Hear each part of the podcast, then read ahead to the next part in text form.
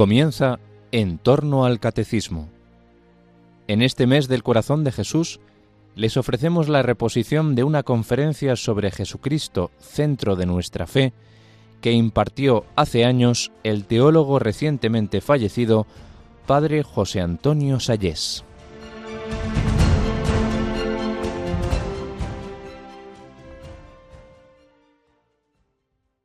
Jesucristo, centro de nuestra fe. Ese es el título. ¿Quién es Jesucristo? Esta es la pregunta que todo el mundo se hace. ¿Quién es Jesucristo? ¿Un profeta más? Así responderían, por ejemplo, pues muchos judíos, indudablemente, o incluso musulmanes. Hay un capítulo en el Corán que se llama Isa, Jesús, que habla de Jesús y lo presenta como un profeta, indudablemente. ¿Quién es Jesucristo? ¿Un profeta más? Pues mirad, a nada que estudiamos un poco la Biblia, nos damos cuenta de que Jesucristo no habla como los profetas. Un profeta en el Antiguo Testamento, Isaías, Jeremías, Ezequiel, cualquiera, cuando habla dice, así habla Yahvé, así habla Yahvé, y da su mensaje. Jesucristo no empleó ni una sola vez la fórmula, así habla Yahvé. Cuando él hablaba decía, en verdad yo os digo, en verdad yo os digo. Habla con una autoridad propia, una autoridad única, que se ve en todo su estilo de predicación, de realización de milagros. También en el Antiguo Testamento hubo profetas, Eliseo y Elías, que hicieron milagros, pero los hacían en nombre de Yahvé. Cuando Jesucristo hace un milagro nunca dice en nombre de Yahvé queda curado, sino yo te lo ordeno, yo te lo digo, coge tu camilla, vete y anda.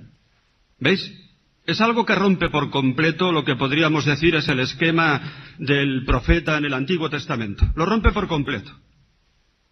Entonces podríamos preguntarnos, Jesucristo sencillamente es un fundador más de religión, entre otros. Ahí está Mahoma, ahí está Buda, ahí está Moisés, un fundador más de religión. E inmediatamente las diferencias saltan a la vista. Mahoma, si nosotros nos vamos al Islam, no se coloca a sí mismo como centro de la religión musulmana. No se coloca como clave de la salvación. Él es simplemente un profeta. El centro es Alá. Y no hay más centro que Alá. Pero él, repito, no se coloca como centro de la salvación. Si nosotros nos vamos al budismo, Buda ni siquiera creía en la existencia de un Dios personal y creador, no.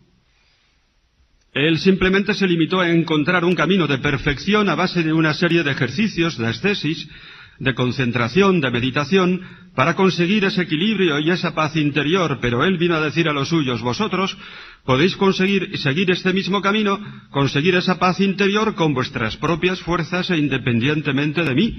Él no se colocó como centro de esa religión, solo que más tarde una rama del budismo, el Mahayana, le consideró como Dios, 500 años más tarde. Si nos vamos a la religión judía nos encontramos como Moisés. Moisés es un profeta, el mayor de los profetas, pero de ahí no pasa. Ningún judío adora a Moisés, sería para ellos una blasfemia. Sin embargo, nos vamos a los evangelios e inmediatamente encontramos algo inaudito, insólito en la historia de las religiones. Y es que Jesucristo se coloca sistemáticamente como centro de la religión, como clave de la salvación, Él, su persona. Sobre todo hay unas frases, unas frases que técnicamente se llaman logion. Los rabinos de tiempo de Jesucristo, como en aquellas escuelas no tenían bolígrafos para tomar apuntes ni grabadoras, entonces los rabinos tenían como costumbre utilizar técnicas de memorización. Hacer frases cortas que resumen la doctrina y que se pueden aprender fácilmente de memoria. Eso se llama logion. Y Jesucristo empleó este método. Muchísimo, tanto que esos logion aparecen por todas las partes en los evangelios y la mayoría de ellos fueron recogidos incluso en la fuente más primitiva que compone los evangelios, en lo que se llama hoy en día la cuele, que utilizaron San Mateo y San Lucas y que estaba escrita ya para el año 40. Y en esas frases, de las cuales no duda ni el mismísimo Bullman, que ha sido el mayor crítico, digamos, de la historicidad de los evangelios en este siglo, ya gracias a Dios muy superado, pero ha hecho mucho daño, pues Bullman viene a decir que Bullman acepta estos, estos logia, estas frases de Cristo, y fijaros ahí, de una manera implícita, está la divinidad de Cristo. Porque Jesucristo sistemáticamente, repito, se coloca como centro, como clave de la salvación. Por ejemplo, suena esto. El que ame a su padre o a su madre más que a mí no es digno de mí. ¿Suena esto? El que pone la mano en el arado y mira para atrás no es digno de mí. El que busca su vida la perderá. El que la pierda por mí la encontrará. Por su persona. Bienaventurados seréis cuando os persigan y digan contra vosotros toda suerte de males por mi causa, regocijaos y alegraos, porque os perseguirán por causa de mi nombre, y os llevarán a los tribunales. Al que me confiese a mí delante de los hombres, yo le confesaré delante de mi Padre que está en los cielos, y al que me niegue a mí, yo le negaré delante de mi Padre que está en los cielos. Es una constante que realmente nos hace comprender cómo Jesucristo se coloca como centro y clave de la salvación. Y solamente os digo ahora algunos logios. El que, el que no está conmigo está contra mí, el que no recoge conmigo desparrama. Seréis aborrecidos de todos por causa de mi nombre, por causa de mi nombre. Ahí está la divinidad de Jesucristo. Nadie ha hablado así. Eso no es, eh, digamos, la actitud de un profeta. Un profeta pone como centro el nombre de Yahvé. Jesucristo pide creer en su nombre. Os echarán por causa de mi nombre. Mirad, hace años ya fui profesor en el seminario de Toledo y recuerdo que un domingo por la mañana se me acercaron, iba yo a comprar el periódico, un matrimonio anciano, y me preguntaron en francés, padre, ¿usted sabe dónde está la catedral? Porque nosotros somos franceses del país de Descartes, el de las ideas claras y distintas. Y resulta que aquí en esta ciudad hay tal barullo de calles, tal confusión que no damos con la catedral. Eran ancianos. Les acompañé hasta la puerta de la catedral y les dije, aquí tienen ustedes la catedral. Y me dice el Señor, pues estamos muy agradecidos, Padre, porque nosotros, fíjese, somos judíos sefarditas. Ya sabéis quiénes eran los sefarditas. Los judíos que fueron echados, vamos, los judíos españoles que habían vivido en España, que después con Isabel la Católica, pues muchos de ellos tuvieron que emigrar, marcharse. Yo me llamo Pérez, Fijaros qué apellido. Ya no hablamos español, pero le estamos muy agradecidos, padre, porque nosotros creíamos que los sacerdotes en España eran la Inquisición, y usted ha sido tan amable, ¿no? Muchas gracias. Ah, sí, pues les voy a enseñar a ustedes lo que es la Inquisición española. Les enseñé la catedral, les enseñé lo mejor de Toledo, les llevé a las sinagogas, las dos sinagogas más bellas medievales que hay en el mundo. ¿Entendido? Y al final los hombres estaban tan agradecidos que me dicen, padre, denos una bendición. Y digo, arrea. ¿Y cómo se bendice a unos judíos? Yo nunca había bendecido a unos judíos. ¿Cómo hago? En el nombre de Marán, así llaman al Señor Marán, Marán, Marán, y de ahí que los españoles les pusieran el nombre de marranos. De tanto oírles decir Marán, Marán, Marán, Marán, y ese nombre lo pusieron también a los cerdos. De tal manera que cuando en español le decimos a un cerdo marrano, le estamos diciendo divino, ¿lo sabíais? Son cosas que solamente pasan en castellano. Bien. Entonces, entonces, yo le dije, ahí va, en el nombre del Padre, en el nombre del Hijo y en el nombre del Espíritu Santo. Cuando dije en el nombre del Hijo, aquel señor tan simpático hasta ese momento me miró, me clavó los ojos llenos de ira. No me dijo nada, pero me estaba matando con su mirada. Yo lo comprendí, he blasfemado.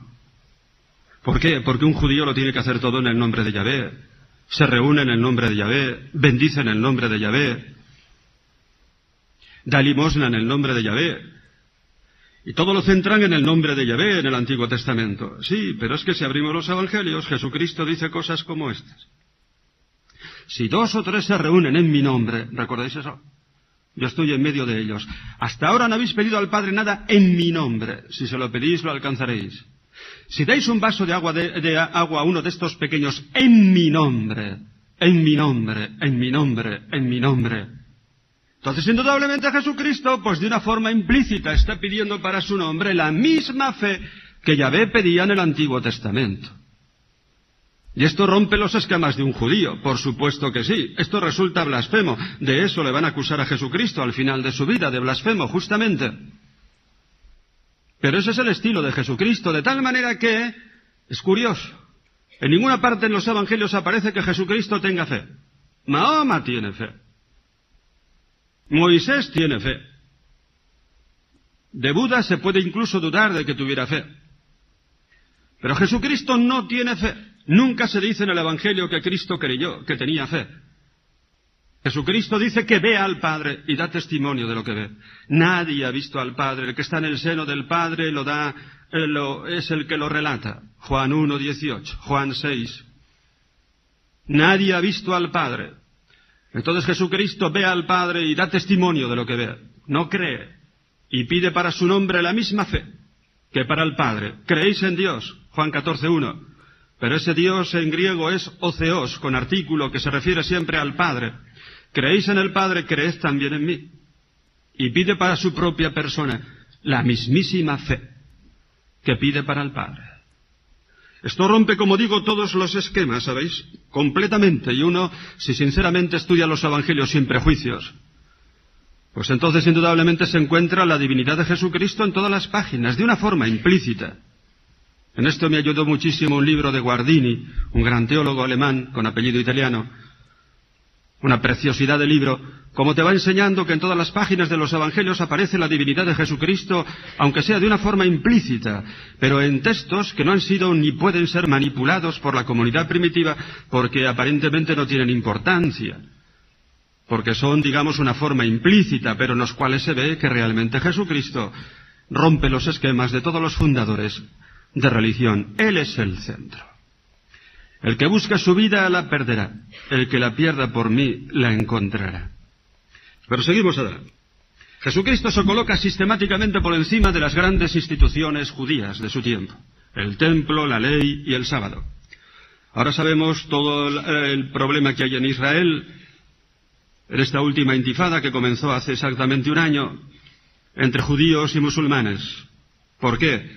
Pues porque ese monte donde estaba el templo es un lugar santo tanto para judíos como para musulmanes. Ahí estuvo el templo de Yahvé, donde está ahora una de las mezquitas que se llama en árabe Al-Aqsa, y en árabe significa el templo, Al-Aqsa. Y la otra, la de Omar. Ese templo de Yahvé fue destruido por las tropas de Tito y Vespasiano en el año 70, luego vinieron los musulmanes, construyeron las mezquitas. Yo recuerdo estuve en Jerusalén en el año 1986 en un viaje de estos que se hacen normales, de visita, de peregrinación, y nos dejaron una tarde libre.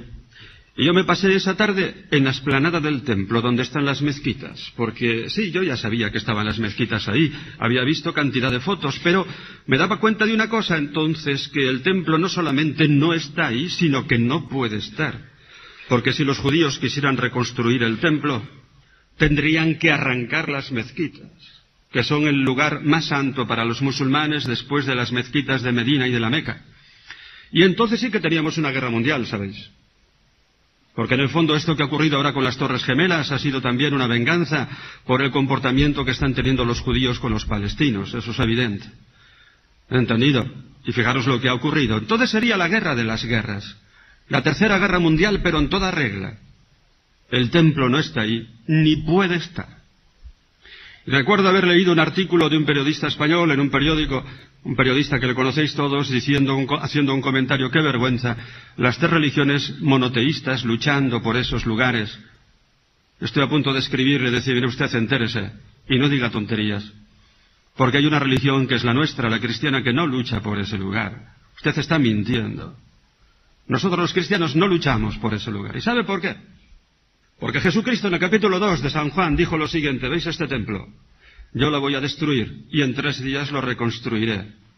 Y anota San Juan, se refiere a su cuerpo, se refería a su cuerpo resucitado. Anda. El templo reconstruido es el cuerpo resucitado de Cristo y está allí el templo. ¿Dónde está el cuerpo resucitado de Cristo? Es decir, en la Eucaristía. De tal manera que cualquier iglesita que encontramos por ahí, por una montaña, por una, en un pueblecito, ese es el templo de Yahvé. Este año he hecho con los chicos un campamento en los Alpes. Encontraron una casa muy barata y nos fuimos allí a conocer los Alpes. Bien, vimos muchas iglesias calvinistas. Son frías, son frías. Pues porque no hay más que bancos. Allí no está el sagrario, ni la Virgen, ni los santos, ni flores, frías. Para ellos la iglesia es la comunidad de los creyentes, nada más. Pero allí no está el templo. Y recuerdo, bajábamos del Chervino, bajábamos de cuatro mil metros de altura y ya nos habíamos metido en el bosque. Y entonces vimos una capillita de esas iglesitas de madera en medio del bosque, una preciosidad, de esas que salen en las postales que parece que no existen. Pues existen. Y entonces un chico corrió, estaba abierta la iglesia y grita, don José Antonio, venga, que esta iglesia es nuestra. Que está la Virgen, venga. Y efectivamente fuimos allí corriendo, estaba la Virgen, debajo de la Virgen, un sagrario pequeñito, la lámpara, flores, aquello tenía calor. ¿Qué misa celebramos allí? ¿Qué misa pedimos por todas las necesidades de la Iglesia y del mundo, excepto por el fútbol? Por todo lo demás, pedimos allí. ¿Entendido? Pedimos hasta que para las chicas de los de los del campamento encuentren chicos cristianos y buenos, te rogamos, óyenos. Cantamos, celebramos la misa. Estaba ahí el templo de Yahvé. Ahí está el templo donde está el cuerpo resucitado de Cristo.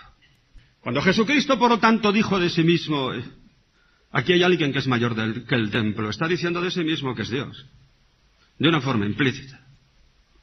Por eso el templo no está en Jerusalén.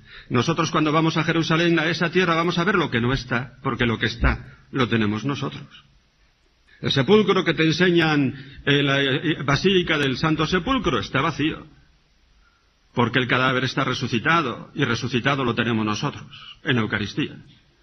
A Palestina se va a ver lo que no está. Entendido, es bonito ir allí y tener todos esos recuerdos, pero la realidad la tenemos nosotros. Ahí tenéis a Cristo diciendo de sí mismo que Él es el templo. Ahí tenéis la divinidad de Jesucristo. Lo mismo el sábado.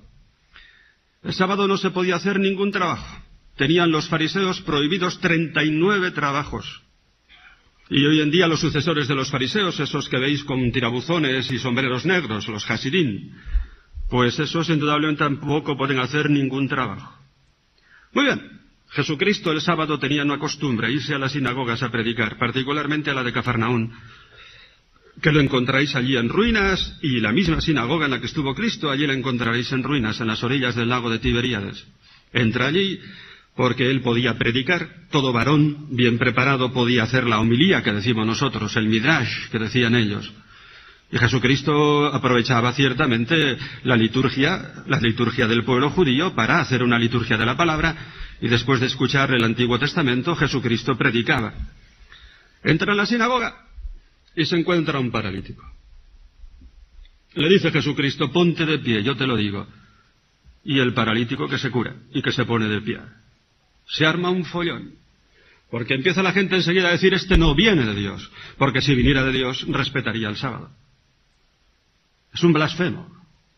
Pero Jesucristo hace justamente esos milagros para decir esto. El Hijo del Hombre es dueño del sábado. Y dueño del sábado no puede ser más que Dios. ¿Me habéis entendido? El Hijo del Hombre es dueño del sábado. Ahí tenéis otra vez la divinidad de Jesucristo de una forma implícita. Y lo mismo con la ley. La ley, ese pueblo judío es el pueblo de la ley. Es también el pueblo de la alianza. Pero en los últimos años desarrolló de tal manera la ley, particularmente con los fariseos, que es una religión de mandamientos y de mandamientos, lo tienen todo legislado, pues hasta cómo fabricar el vino, cómo lavarse, cómo, cómo, preparar la comida, todo eso está legislado, es una cosa tremenda, ¿no es cierto? Muy bien, para ellos la ley era santa, era la hija de Dios, no la podían tocar, ningún profeta se atrevió jamás a tocar la ley. Pero viene Jesucristo y dice esto, hasta ahora se os ha dicho en la ley, punto y coma, pero yo os digo, pero yo os digo, pero yo os digo, arrogándose una autoridad única que se coloca por encima de la ley. Ahí tenéis la divinidad de Jesucristo. Ahí la tenéis. Seguimos un poquito. ¿Qué es lo que predica de Jesucristo? Todos los exegetas están de acuerdo que el centro de la predicación de Jesucristo es la llegada del reino de Dios. ¿Y qué es el reino de Dios? El reino de Dios es la salvación de Dios que llega ya definitivamente. Esa salvación de Dios que tiene dos dimensiones. Por una parte nos arranca del pecado y de la muerte y por otra parte nos da la filiación divina. Eso es el reino de Dios. Uno pertenece al reino de Dios cuando vive en gracia. Hoy ya no utilizamos esa terminología del reino de Dios, la hemos traducido por la gracia, vivir en gracia, ¿no es cierto? Pero uno pertenece al reino cuando vive en gracia, cuando ha sido liberado del pecado, cuando eh, vive la filiación divina. Pues muy bien, Jesucristo identifica el reino de Dios con su propia persona. Si he hecho los demonios con el dedo de Dios, es que el reino de Dios ha llegado ya a vosotros. A veces pide dejarlo todo por causa del reino, y otras veces pide dejarlo todo por mi causa. Es lo mismo. Uno pertenece al reino cuando acepta a Cristo y vive de Cristo. Ahí tenéis otra vez la divinidad de Jesucristo. Pero si nos preguntamos qué dijo Cristo explícitamente de sí mismo, veremos una cosa curiosa. Nunca se llama espontáneamente Mesías. Si le preguntan si es el Mesías, dice que sí. Pero, siempre pone un pero, pero, pero, mi reino no es de este mundo, pero. ¿Por qué? Porque los judíos esperaban desde dos siglos antes de Cristo, desde la Apocalíptica, un Mesías totalmente político que les liberase de, de los opresores en ese tiempo de Roma, que les trajese la victoria sobre los demás pueblos, porque la victoria de Yahvé coincidía con la victoria para ellos del pueblo de Israel. Esperaban un Mesías político, por eso Jesucristo no se llamó nunca espontáneamente a sí mismo Mesías. Prefería llamarse el Hijo del Hombre, ochenta y dos veces. ¿Y qué es ese Hijo del Hombre? Pues el Hijo del Hombre responde a una profecía de la apocalíptica judía, en concreto del libro de Daniel capítulo 7, que habla del Mesías, pero le llama Hijo del Hombre. La literatura apocalíptica es una literatura críptica, una literatura difícil de entender, hecha con imágenes, con expresiones que no se entienden, justamente porque durante la dominación de los eleúcidas griegos en, Israel era como un, una manera de ver un lenguaje que no podrían entender los dominadores, los extranjeros, y que podrían entender, pues eso, los iniciados indudablemente a este género. Pero era una literatura de, digamos, de esperanza, de comunicar la venida próxima del Mesías de decirle a la gente que el triunfo de Israel estaba ya a las puertas para dar consolación a aquella gente, digamos, perseguida. Y en el libro de Daniel, y en, también en dos libros apócrifos del Antiguo Testamento, el cuarto libro de Esdras y el primer libro de Enoch, se habla del Mesías llamándole Hijo del Hombre, pero el Hijo del Hombre, tal como aparece en Daniel y en estos otros libros, es un personaje preexistente, que viene del cielo, aparece sobre la nube, que es el lugar exclusivo donde Dios se manifiesta, y comparte la derecha del poder de, del anciano que representa a Dios. Es una manera, por lo tanto, que Jesucristo tiene de decir que Él es el Mesías, pero un Mesías trascendente, un Mesías divino, y que viene no a traer el triunfo a Israel, el triunfo político, sino que viene a liberar al hombre de lo que el hombre no se puede liberar por sí mismo, de la esclavitud, del pecado y de la muerte, y del maligno, porque no entenderíamos nunca el Evangelio si prescindimos todo lo que se refiere a la liberación del maligno por parte del reino de Dios. Jesucristo se llama, por lo tanto, Hijo del Hombre, pero el Hijo del Hombre no ha venido a ser servido, sino a servir y dar su vida en rescate de los muchos. Ciertamente el Hijo del Hombre no viene a triunfar, sino a terminar en la, cruz en rescate de los muchos. Y eso de los muchos enseguida suena al capítulo 53 del libro de Isaías, del Deutero Isaías, donde se habla de ese personaje, el siervo de Yahvé, que va a entregar su vida por los muchos. Rabim, es una forma de decir por todos. ¿Qué personaje ese, no es cierto? Mirad, ha habido conversiones de judíos. Una de ellas preciosa, la conversión del ra gran rabino de Roma en tiempos de Pío XII, Zoli. Tiene un libro precioso, Mi encuentro con Cristo. Entonces este hombre decía mil veces, era el rabino más famoso del mundo judío en ese tiempo, hablo de 1940 y tantos, y leía al siervo de Yahvé, ¿quién es este siervo de Yahvé? ¿Quién es este personaje tan misterioso que carga con las culpas de su pueblo y que da su vida en rescate por todos los, por todos los hombres? ¿Quién es este? ¿Quién es este que no abre la boca, que se calla, que es llevado al madero, que es... ¿Quién es? Y después de leer la pasión de San Mateo, dice él, antes de terminar, me puse de rodillas y comprendí que era Cristo. Y le dije, Cristo, sálvame. Es impresionante.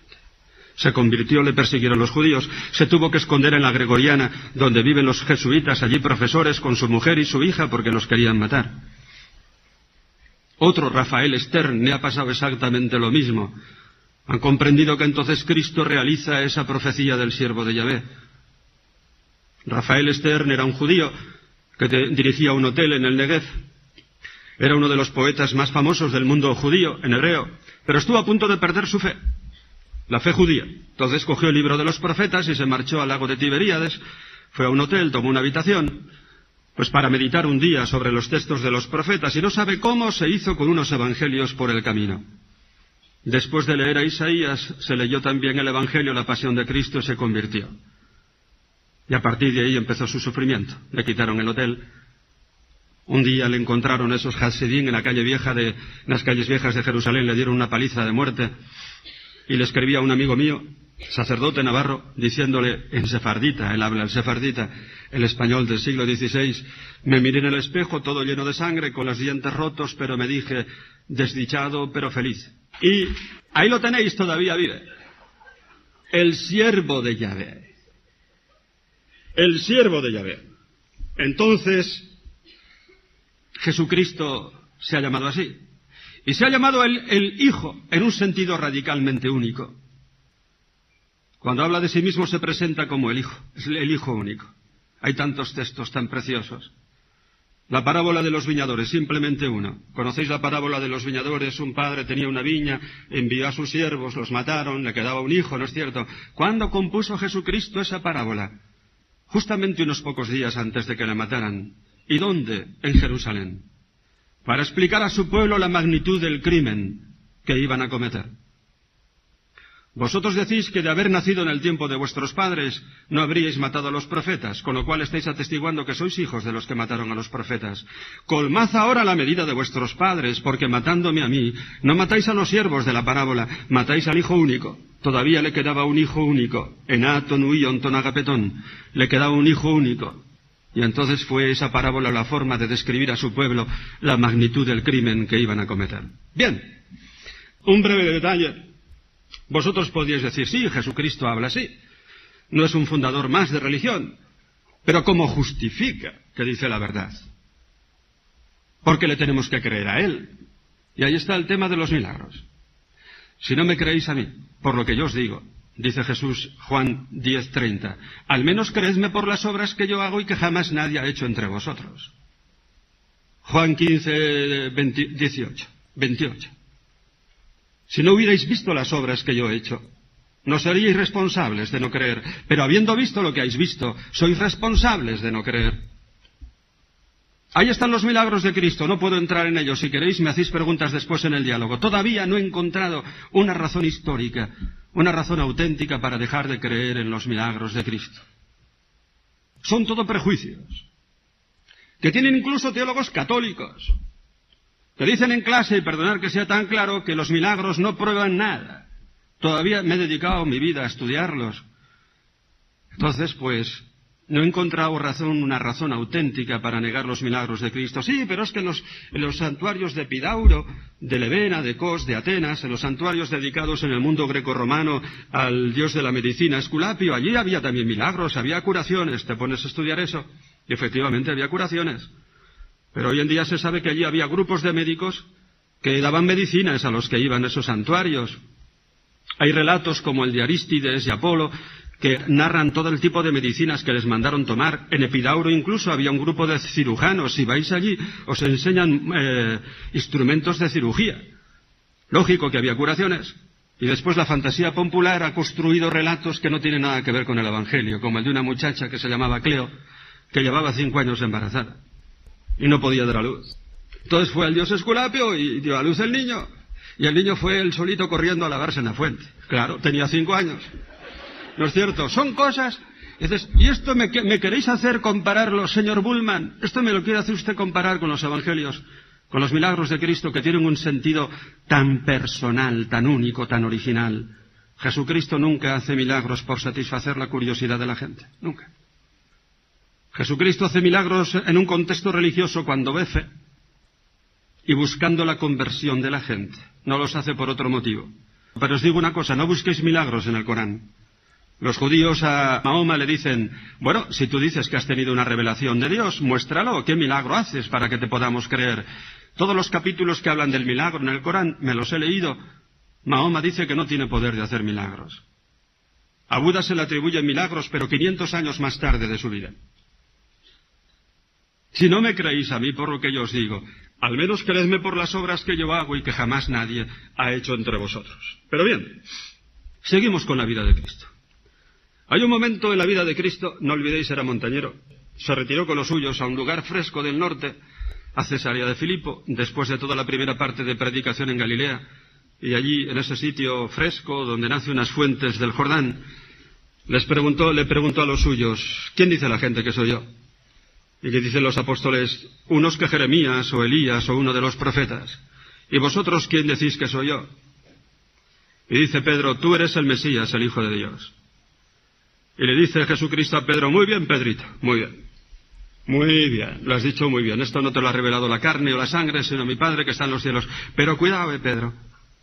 Porque el Hijo del Hombre tiene que ir a Jerusalén, ser entregado a los sumos sacerdotes, ser azotado y al tercer día resucitará. Y le dice Pedro, ¿pero qué dices? Estamos esperando que llegue el Mesías.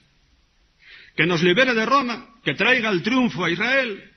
Aquí está tu gabinete de ministros. Yo voy a ser el primer ministro. Vamos a tener unos sueldos como los políticos en España.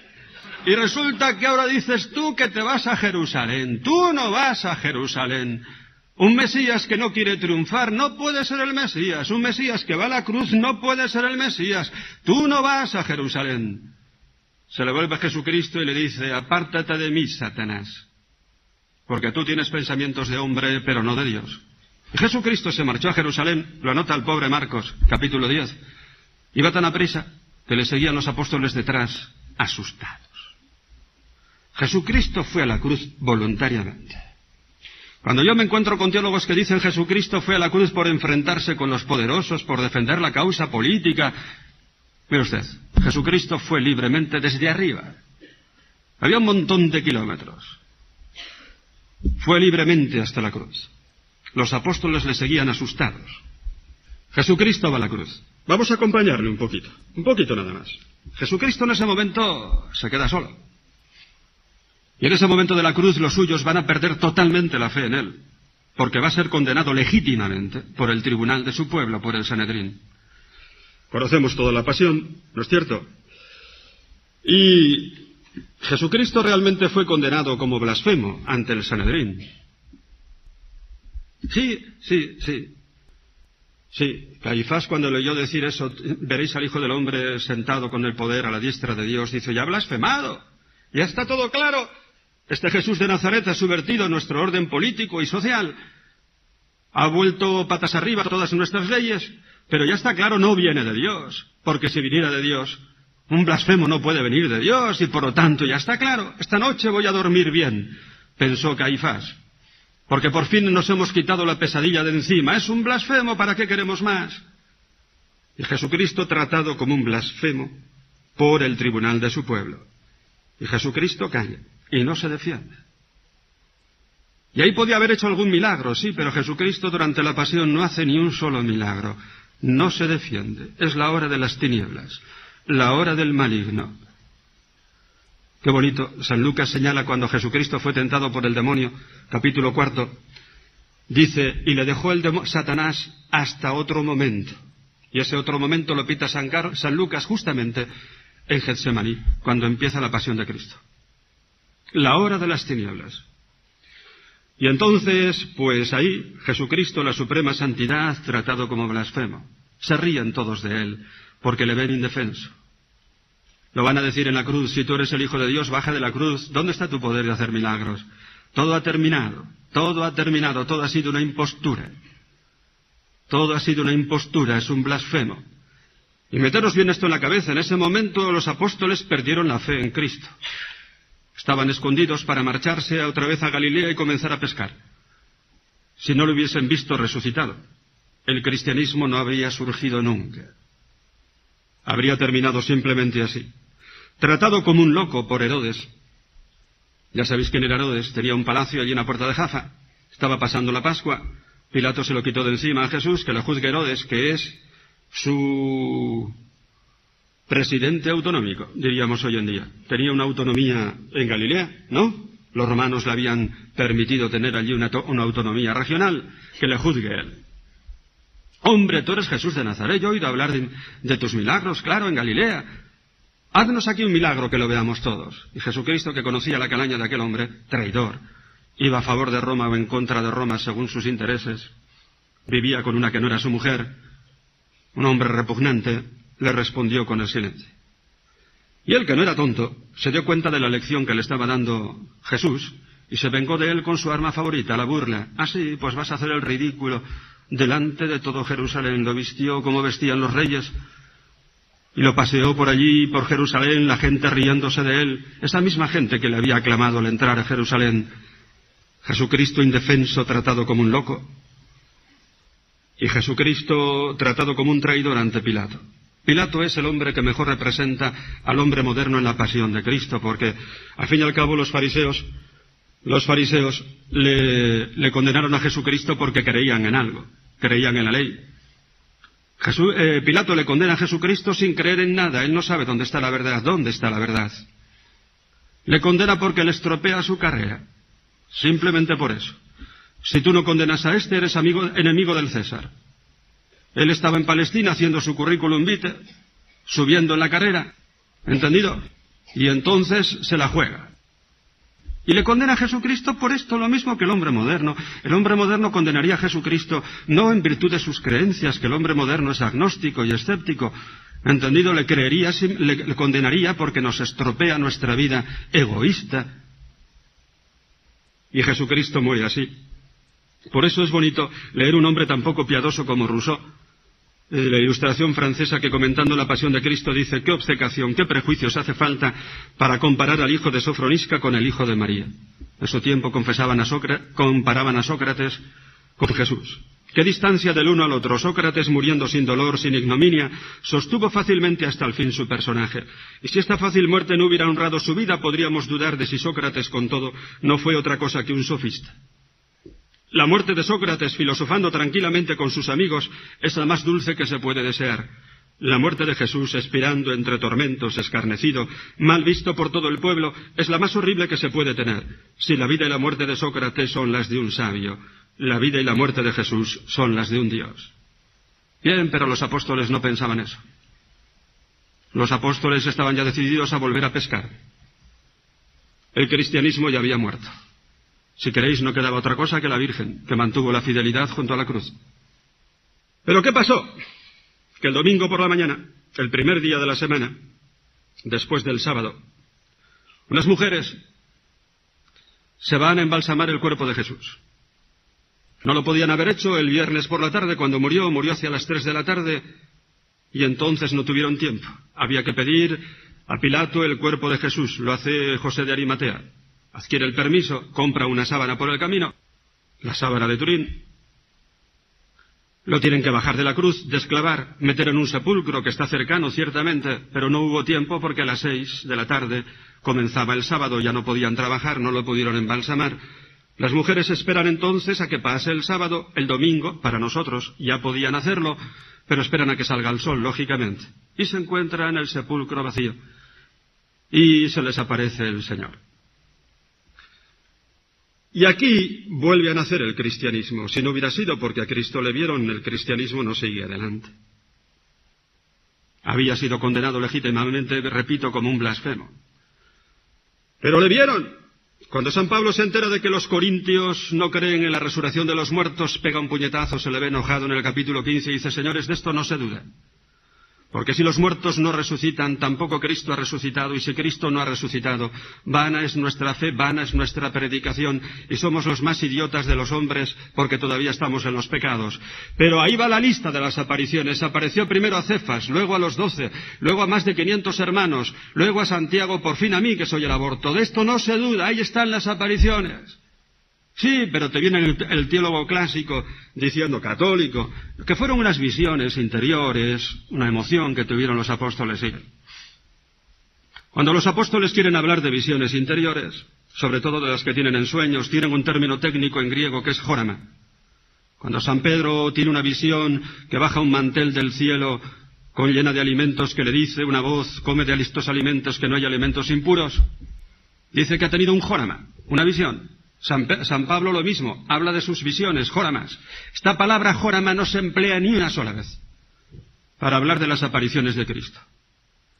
Para hablar de las apariciones de Cristo se emplean frecuentemente, aunque no exclusivamente, términos como faino, faneró. Se mostró visiblemente. ¿Os suena la palabra faino? Epifanía, ahí la tenéis, mostrarse visiblemente. Faneró, plantas fanerógamas, aquellas que tienen los órganos reproductivos visibles. Se nos ha parecido visiblemente, de tal manera que dicen ante el Sanedrín, nosotros no podemos callar lo que hemos visto y hemos oído. Y nosotros, por lo tanto, damos testimonio, martiría, y esa palabra es muy bonita, porque le dan un sentido judicial. Porque vosotros habéis condenado a Jesús como blasfemo, como maldito de Dios. porque dice la escritura, maldito el que cuelga en el madero. Pero nosotros sabemos que esa sentencia del Sanedrín es nula, no venía de Dios, porque nosotros sabemos que Dios le ha resucitado y le ha constituido Señor y Cristo, y de eso damos testimonio. Por lo tanto, la sentencia del Sanedrín queda anulada. No venía de Dios. Y todos los apóstoles tuvieron tal certeza de la resurrección de Cristo que se fueron lógicamente al martirio. La iglesia primitiva se fue al martirio. ¿Por qué? Porque habían visto a Cristo resucitado. ¿Y entonces qué significa esto? Significa, señores míos, que el pecado ya no tiene la última palabra. Que lo podemos dejar en manos de, Cristo, en un representante suyo, en un sacerdote. Significa que el sufrimiento no tiene la última palabra. Cuando a mí me dice una señora, mire usted, eh, señor cura, yo no puedo creer en Dios porque he tenido una hija subnormal. Mire usted, señora, si esa hija fuera subnormal durante toda la eternidad, yo tampoco creería en Dios pero va a ser normal durante unos años. Y mientras tanto Dios ya le ha metido en el bolsillo a su hija el billete del cielo. Esa chica va a ser feliz durante toda la eternidad. Yo en ese Dios creo. Y la muerte no tiene ya la última palabra. Y por lo tanto, ¿qué significa esto? Significa que esta vida tiene sentido, que el mal ha sido vencido. Y entonces, indudablemente, pues, el cristianismo resuelve el sentido de la vida. Y perdonarme, la iglesia primitiva dice ante el Sanedrín, no tenemos otro nombre en el que podamos ser salvos. Y entonces hay que decir una cosa, que la gente buena que está en otras religiones también se puede salvar, pero no se salvan por Mahoma. Mahoma no libera a nadie del pecado, del sufrimiento y de la muerte. Buda no libera a nadie del pecado y de la muerte. Se salvan por Cristo, aunque no lo sepan. Porque también la gracia de Cristo les puede llegar a ellos si son hombres de buena voluntad. No tenemos otro nombre en el que podamos ser salvos. Y entonces, ya termino con esto, San Pablo, ¿qué le ocurrió? Ahora tengo que hablar de este hombre que se ha dicho de él que es el primero después del único, que comprendió que el cristianismo es Cristo. Era un judío de raza, San Pablo. Mirad, si me obligáis, Filipenses capítulo 2, a presumir, yo he sido judío de raza y me, me he sido fariseo y me he distinguido por el celo por la ley. Un hombre judío, cabezón, entendido, conocedor de la ley, pero se da cuenta de una cosa cuando Cristo se le aparece en el camino de Damasco, que entonces lo comprende todo. Comprende que sí, que los mandamientos están ahí, pero que yo no puedo cumplir los mandamientos todos al menos con mis propias fuerzas. Es Cristo. Es Cristo el que con su resurrección me ha quitado de esa fuerza de pecado que habita en mí. Y entonces yo, por el don de su gracia, puedo cumplir la ley.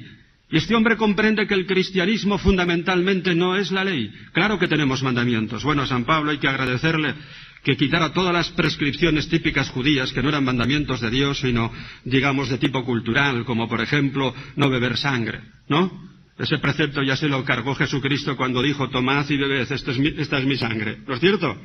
Se cargó todos los mandamientos judíos y podemos comer morcillas de Burgos gracias a San Pablo. Esto prueba que nuestra religión es la verdadera, ¿no es cierto? ¿Mm? Y entonces, pues, se quedaron los mandamientos de la ley de Dios, los de Moisés, lógico, pero lo primero no son los mandamientos. El cristianismo no es otra religión más. En las otras religiones se cree en Dios, hay que cumplir unos mandamientos y ser buenas personas. Nosotros tenemos que cumplir los mandamientos, pero antes de cumplir los mandamientos tenemos que vivir de Cristo. Lo primero es Cristo. Esa es la teología de San Pablo. El cristianismo es un enamoramiento de Cristo. El cristianismo es, como dice San Pablo, 164 veces Vivir en Cristo, vivir para Cristo, ser de Cristo, fórmulas de ese tipo en San Pablo 164. Y él ha comprendido mejor que nadie lo que es el cristianismo. El cristianismo es Cristo y lo demás es consecuencia. Y entonces este hombre, San Pablo, pues se volvió loco cuando conoció a Cristo. Me amó y se entregó por mí, dice la carta a los Gálatas, y llevó una vida, llevó una vida. Os voy a leer algún parrafico de San... y termino, ¿eh? Por eso me complazco en mis plaquezas, en las injurias, en las necesidades, en las persecuciones e injurias sufridas por Cristo. Porque cuando soy débil, entonces es cuando soy fuerte. ¿Quién me separará del amor de Cristo? La tribulación, la angustia, la persecución, el hambre, la desnudez, los peligros, la espada, como dice la Escritura, por tu causa somos muertos todo el día, tratados como ovejas destinados al matadero. Pero en todo esto salimos vencedores gracias a aquel que nos amó. Pues estoy seguro de que ni la muerte, ni la vida, ni los ángeles, ni los principados, ni lo presente, ni lo futuro, ni las potestades, ni la altura, ni la profundidad, ni ninguna otra criatura podrá separarme del amor de Dios manifestado en Cristo. Esto es ser cristiano. Vivir para Cristo, ojo, porque podemos ser religiosos y no ser cristianos. ¿Habéis entendido? Son dos cosas distintas. Cristiano es el que vive para Cristo y el que da su vida por Cristo. Os voy a contar una anécdota de las más bonitas que me han ocurrido en mi vida, de una tanda de ejercicios en Tudela. Y había un señor mayor, pintor, pintor famoso a escala local, no fuera de la, ciudad de Tudela, un guiloz anciano, y dijo, te quiero enseñar mi estudio, veas donde trabajo, y me llevó una casa de muchos pisos, tenía el ático eh, de la casa, y allí el hombre pues trabajaba, dormía, y, tiene, ah, me abre el balcón y me dice, mira, aquí rezo yo. Abre el balcón y está el corazón de Jesús de Tudela en el monte de frente con las manos así. Me siento aquí con esta silla y aquí rezo. Y le digo, jo, qué envidia me das. Tú ya tienes una casa, tienes un sitio tranquilo para dormir, y para trabajar. Todavía no puedo decir, esta es mi casa, estos son mis libros, esta es mi habitación. Y me dicen Tudelano, no, que tienes que hacer mucho bien a la iglesia todavía. Me lo dijo con tanto cariño, que tienes que hacer mucho bien a la iglesia. Eh, ya descansarás en el cielo. Me lo dijo con tanto cariño que dije, esto viene de Dios. Esto viene de Dios. Y es verdad, muchachos, yo no puedo presumir de santo, ¿sabéis? Pero os puedo decir una cosa. Las épocas más felices de mi vida han sido aquellas en las cuales he tenido que hacer el ridículo por Cristo. Cuando me he quedado solo, marginado. Por Cristo, por ser fiel a lo que tengo que ser fiel. Es cuando he sido feliz y he comprendido esas palabras de Cristo. El que busque su vida la perderá. Punto y coma. El que la pierda por mí la encontrará. Mirad y termino ya. Cuando vayáis ahora a casa, compraros un vídeo de la vida de, de Santo Tomás Moro. Precioso. Un hombre para la eternidad se llama esa película. Es la historia de Tomás Moro, el, secretario, canciller del, del, rey de Enrique VIII de Inglaterra cuando se separó del Papa. Un hombre tremendamente respetado, defendía las causas de los pobres, tremendamente amado por todos, por su inteligencia, por su sabiduría, por su bondad, casado con una hija. Pero claro, él se da cuenta de que le van a preguntar un día, ¿con quién estás? ¿Con el Papa o con o con el rey. Entonces coge un día a su mujer y a su hija y les dice, me vais a prometer una cosa, que no vais a hablar nunca en contra del rey, porque nos van a estar espiando a ver si tienen alguna forma de acusarnos. Se lo prometen. Pero hoy lo llevan a juicio, lo llevan al Parlamento. Entonces el fiscal saca por allí unos testigos diciendo que le han oído decir contra el rey y él, como es un hábil magistrado, confunde a los testigos, los tienen que retirar. Se repite la escena del, del Sanedrín de Cristo. Y entonces el fiscal, que se da cuenta de que no se le puede acusar de nada, le pregunta, vamos a ver, Tomás, ¿tú con quién estás? ¿Con el Papa o con el Rey? Y dice Tomás Moro, esperaba esta pregunta, la tengo ya pensada. Si me preguntáis con quién estoy, con el Rey o con el Papa, lo tengo ya pensado, estoy con el Papa porque estar con el Papa es estar con Cristo. Y sé que a todo cristiano una vez en la vida se le pide jugárselo todo por Cristo. Y no voy a perder esta oportunidad. Y sabéis que no me podéis acusar de nada porque yo he servido al rey mejor que vosotros. Porque vosotros estáis siguiendo ahora al rey porque os estáis quedando con las propiedades de los que han sido martirizados. Y entonces sacáis tajada interesada de vuestro servicio aparente al rey. Pero yo sabéis que le he, le he servido al rey con fidelidad y con honradez. Pero esta oportunidad de mostrar a Cristo lo que le amo, no la voy a perder. Y empieza a gritar expresando su fe. Y les tiemblan las piernas empezando por el fiscal. Se hace un silencio terrible. Esto es ser cristiano, yo era un seglar como vosotros. Por lo tanto, muchachos, meteros en, la cosa una cabeza. Ser cristianos no es ser buenas personas, que eso es muy aburrido. Subimos a la base del Cervino, a un pico del el pequeño Cervino, Kai Matterhorn, a unos cuatro mil metros de altura. Y allí había un mirador arriba, precioso, rodeado de glaciares, se veía el Mont Blanc, todos los Alpes de, Italia, y nos encontramos un Cristo precioso allí. Está por ahí en las fotos, precioso. Con una poesía en alemán debajo que decía más o menos, pues que estas montañas y esta belleza nos llevan a creer en el Creador y aquí se te invita, ¿no? A, rezar al Creador y tal. Pero otro tío había puesto debajo otra placa en alemán que decía Der Mensch über alles, el hombre por encima de todo. Entonces les dije a los chicos, mirad, aquí en esta placa de arriba se nos invita a rezar y aquí este tío no nos deja rezar, porque este tío se ve que no cree el hombre por encima del todo. ¿Qué hacemos? Nos pusimos a rezar allí, 45 chavales bien plantados, rezando a pleno pulmón, sin ningún complejo. Yo que dirigía la oración veía las caras de los chicos y detrás las de los suizos que estaban allí, y me fijé en una cosa, les temblaban las piernas. ¿Por qué? Porque si tú pronuncias el nombre de Cristo, sin complejos, ¿qué es el hombre sin Cristo? No sabe ni de dónde viene ni a dónde va. Y entonces el ateísmo crece porque nosotros no tenemos fe. Porque vivimos acomplejados ante este mundo. Pero si tuviéramos realmente fe, este mundo cambiaría. Y cuando estemos dispuestos a hacer el ridículo por Jesucristo y a quedarnos solos por Él, por amor a la verdad, ese día os pasará dos cosas. La primera, que seréis verdaderamente felices. Y la segunda, realmente que vuestra vida tendrá sentido. Todo lo resumo en esta frase de Cristo. El que busque su vida la perderá. El que la pierda por mí la encontrará. Y nada más.